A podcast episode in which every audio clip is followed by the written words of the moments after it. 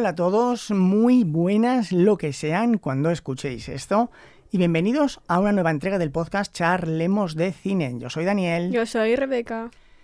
Y lo prometido es deuda. Lo prometí yo porque me apetecía, no porque nadie me lo hubiese pedido. Para pero, hacerme sufrir, más o menos. Pero yo lo prometí. Y como lo prometí porque me dio la gana, traemos el especial hablando sobre la intro, sobre la escena de la plumita en la película de Forrest Gump. Como ven, doña Rebeca está entusiasmada. Es un tema que le fascina, le vuelve loca. Sí, Lleva días vamos. lleva días pidiéndome que por favor hagamos este episodio, que no aguanta más, que quiere grabarlo. Totalmente, para nada que me duele la cabeza, yo estoy aquí. Bueno, pero es que en Zaragoza tiene un clima asqueroso y entonces tienes un día de muchísimo calor y un día que te mueres de frío. Y ayer tuvimos muchísimo calor y hoy nos morimos de frío. Entonces, doña Rebeca ha heredado de mí el que con estos cambios de tiempo nos dura la cabeza. Pero... He heredado la mayoría de cosas de ti, ¿vale? No, no, no. Por fortuna mi problema en la vista no lo he heredado, que es lo importante. Bueno, eso ya no lo he cogido todo, pero algo tengo. Miau. Bueno, doña Rebeca, recuérdenos, ¿qué pasa en la intro de la película de Forrest Gump? Que hay una pluma volando. Hay una pluma volando y ya está. ¿Y qué puede querer transmitir esa pluma? Que vuela Que vuela. Pero esa pluma vuela hacia abajo. o, o va bailando. Es una pluma. Ya, pero la pluma va hacia arriba, baja, hace un giro, cambia de dirección, luego vuelve a subir, vuelve a bajar, eh, se posa en el parabrisas de un coche, cuando arranca sale volando dando volteretas, cambia de dirección, hasta que al final aterriza en los pies de Forrest Gump. ¿Usted cree que significa algo esto? Dale a tu cuerpo alegría, Macarena, que tu cuerpo es para darle alegría y cosa buena. Sí. Y aparte de la canción de Macarena, ¿qué le trae a la memoria esta canción? O que, teniendo en cuenta la película, que ya la hemos analizado, que ya hemos visto los personajes, después de tener todo eso en cuenta, ¿qué conclusión saca usted de esta escena?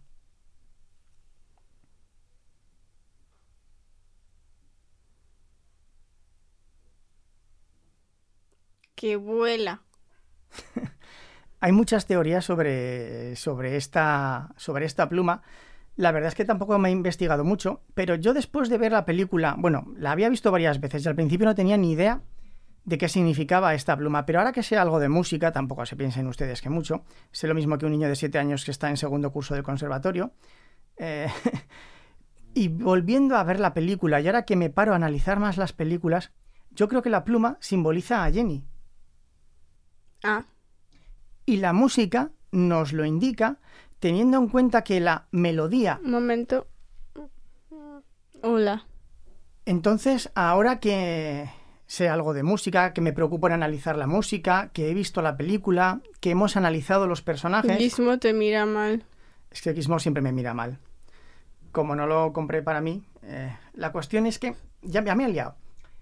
Yo lo, yo lo que interpreto, teniendo en cuenta el contexto de la película, el viaje que hemos mencionado que han sufrido los personajes, y la melodía y la armonía, a mí me transmite que la melodía es Jenny y que la armonía es Forrest Gump.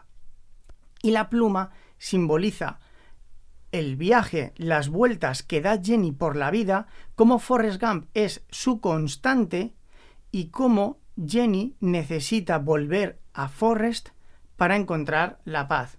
¿Usted, doña Rebeca, sabe la diferencia entre melodía y armonía?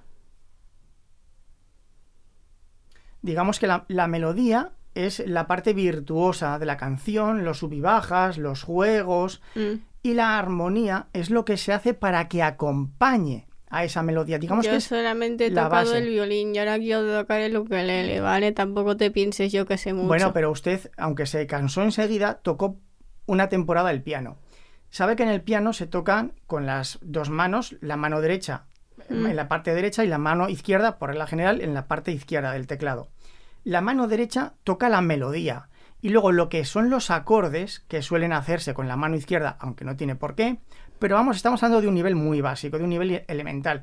La mano derecha toca la melodía, Elemental. querido Watson, y la, y la mano izquierda toca los acordes. Vamos a poner la... Ponga la partitura de la canción en pantalla, doña Rebeca. Pim, pim, pim, pim. Vaya a la página 1. pim. Mire, en primer lugar, esta canción es muy complicada porque yo quería intentar tocarla las partes que me interesaban en piano, pero es bastante complicada. En primer lugar, porque está escrita en la tonalidad de la mayor, lo que ya significa que tiene, tiene tres sostenidos. Federcim. Bo- bonito nombre, me gusta. Bueno, doña Rebeca, entonces, como podemos ver, en la vemos que, en primer lugar, en la primera página, las dos partituras, la de la mano izquierda y la mano derecha, están las dos en clave de sol. ¿Vale? No tenemos la de la mano izquierda, entonces ya es, empieza en una tonalidad bastante, bastante aguda. Sweetly. Pero fíjese, los primeros cuatro acordes, la mano derecha, ¿qué es lo que toca, doña Rebeca? Lo que es la parte de la melodía. Mm, mm. ¿Qué notas toca? Notas. ¿Qué notas hay? Do, re, mi, fa. Aquí, Ninguna. ¿vale? Tengan en cuenta que esto es la mano derecha y esto es la mano izquierda. Mano, lo que pasa es que se lía porque las dos están en clave de sol. Yo solamente utilizo esto para, ca- para canto, nada más. A mí no me, que no me digan. Bueno, vale, pero como ve, la parte de la melodía está silenciada al comienzo de la canción. Reproduzca simplemente los cuatro primeros compases y páuselo, por favor. Un, do- esto, ah, esto, vale. Esto es la armonía, Forrest Gump.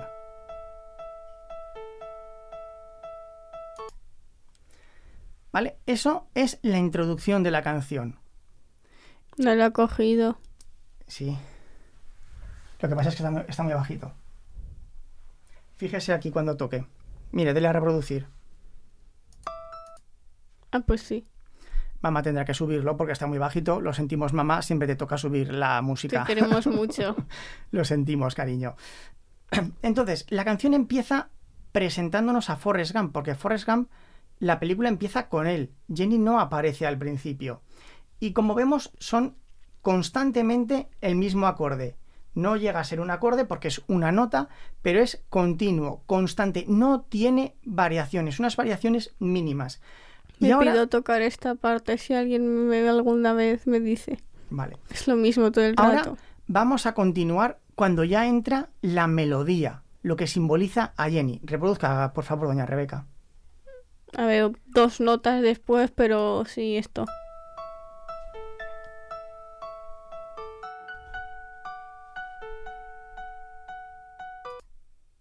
Aquí ya le da un poco de juego. Se mantiene. Forrest continúa constante. Forrest es constante, es la constante de Jenny. Y Jenny se va, viene, sube, baja, va a un lado, vuelve.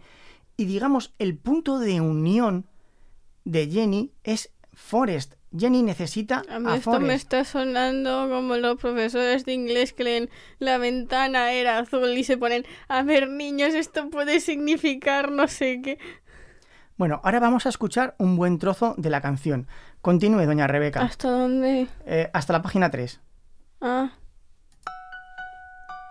Fíjense en la armonía y en la melodía. Distinguen la base. Perdón, gracias por detenerlo, Rebeca. Intenten distinguir lo que es la base, la armonía, de lo que es la melodía, las notas que cambian. Fíjese como detrás de esos juegos siempre están las mismas notas, al mismo tiempo, constantes. A veces cambian de tonalidad. Eso simboliza los cambios que ha tenido Forrest en su vida. Cuando fue a la universidad, cuando fue a Vietnam, cuando estuvo con el teniente Dan. Cambia de tonalidad, pero se mantiene constante. Ya le puedo dar a doña Rebeca, que me callo. miau.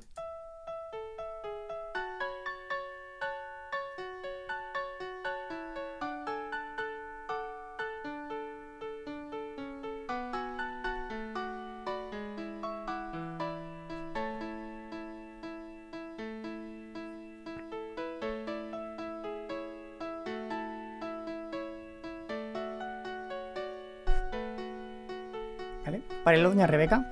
Has dicho hasta el 3. Bueno.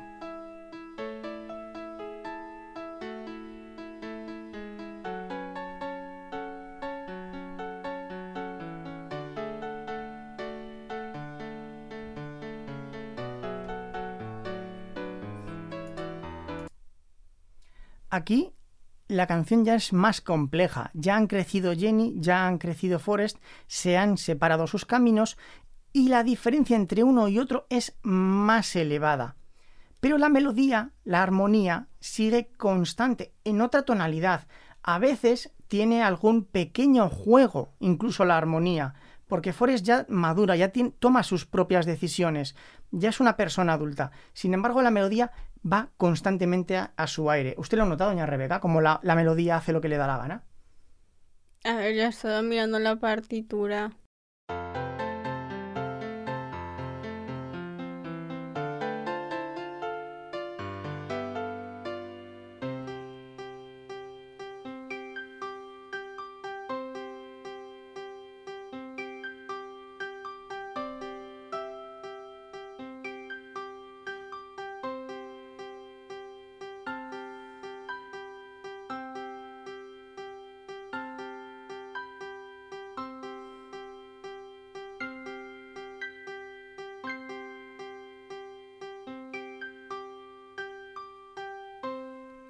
Es precioso. Donk. Es precioso. Pero fíjense, esta es la parte final, la última parte de la partitura de la canción. ¿Qué es lo que ha ocurrido? Jenny ha empezado a callarse. Sonaba Forest constantemente, la armonía. Y la melodía, la parte de Jenny, ha empezado a callarse. Porque Jenny muere. Porque Jenny asienta su vida, abandona a Forest, tiene un hijo, busca un trabajo, eh, tiene pintas normales, por decirlo, hace una vida normal.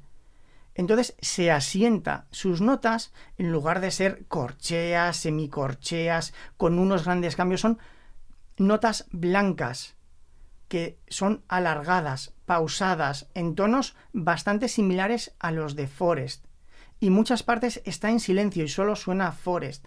Y al final, el último, los, los últimos dos acordes es un tin, tin, tin, como bajando para moldarse al tono de Forest, y la última nota es del mismo tono y tempo que la de Forest.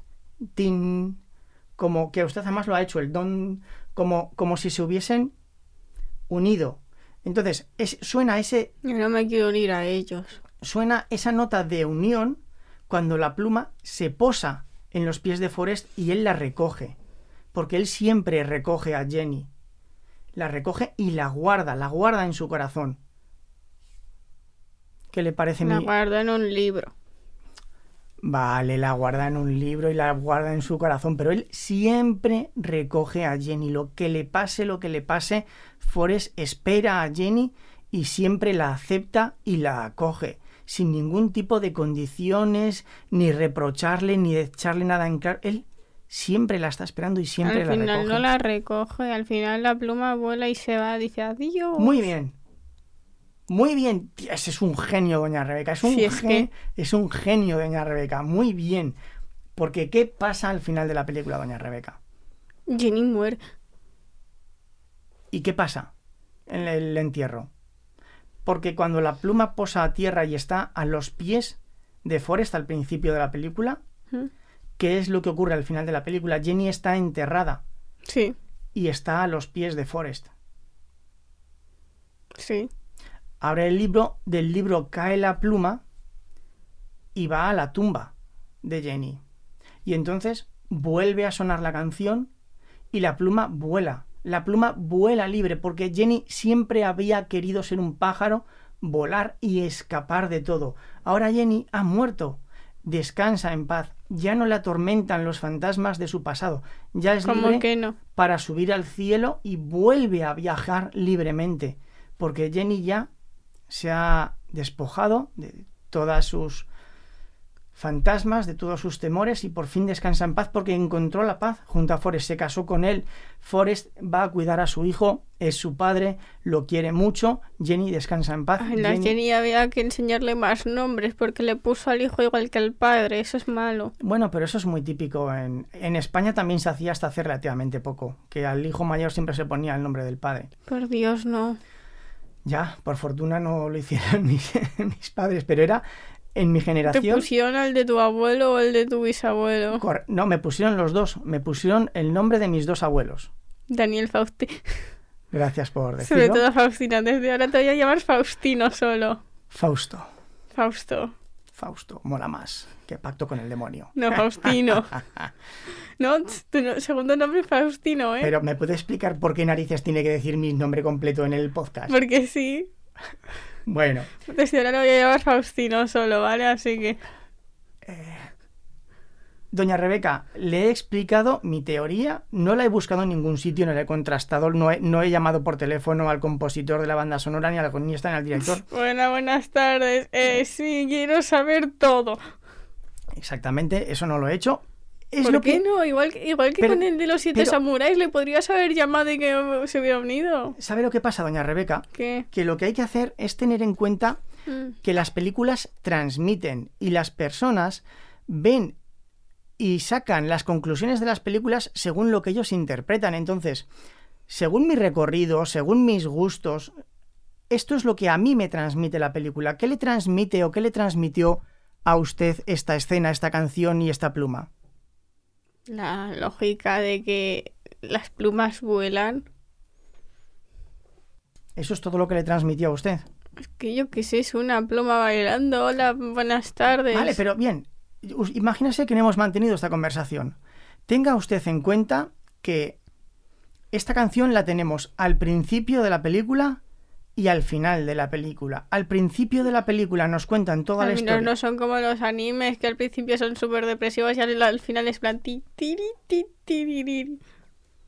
Bueno, pero qui- quiero decir, si esta película y la pluma la ponen al principio y al final de la película, como yo le he explicado muchas veces, tiene que significar algo. Los directores nunca ponen una escena y menos aún dos que no simbolicen nada. Algo quiere comunicar el director. ¿Qué mensaje le llega a usted con esto? Le llega el mensaje de la que la pluma vuela y la música está guay, ¿verdad? Sí. Es normal, es comprensible.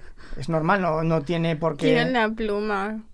Bueno, pues luego baja abajo que seguro que las... No hay ninguna. Si no, las hubiera recogido ya.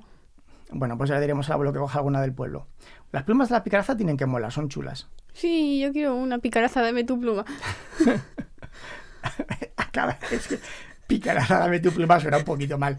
Eh, picaraza en Zaragoza se le llama la urraca, ¿vale?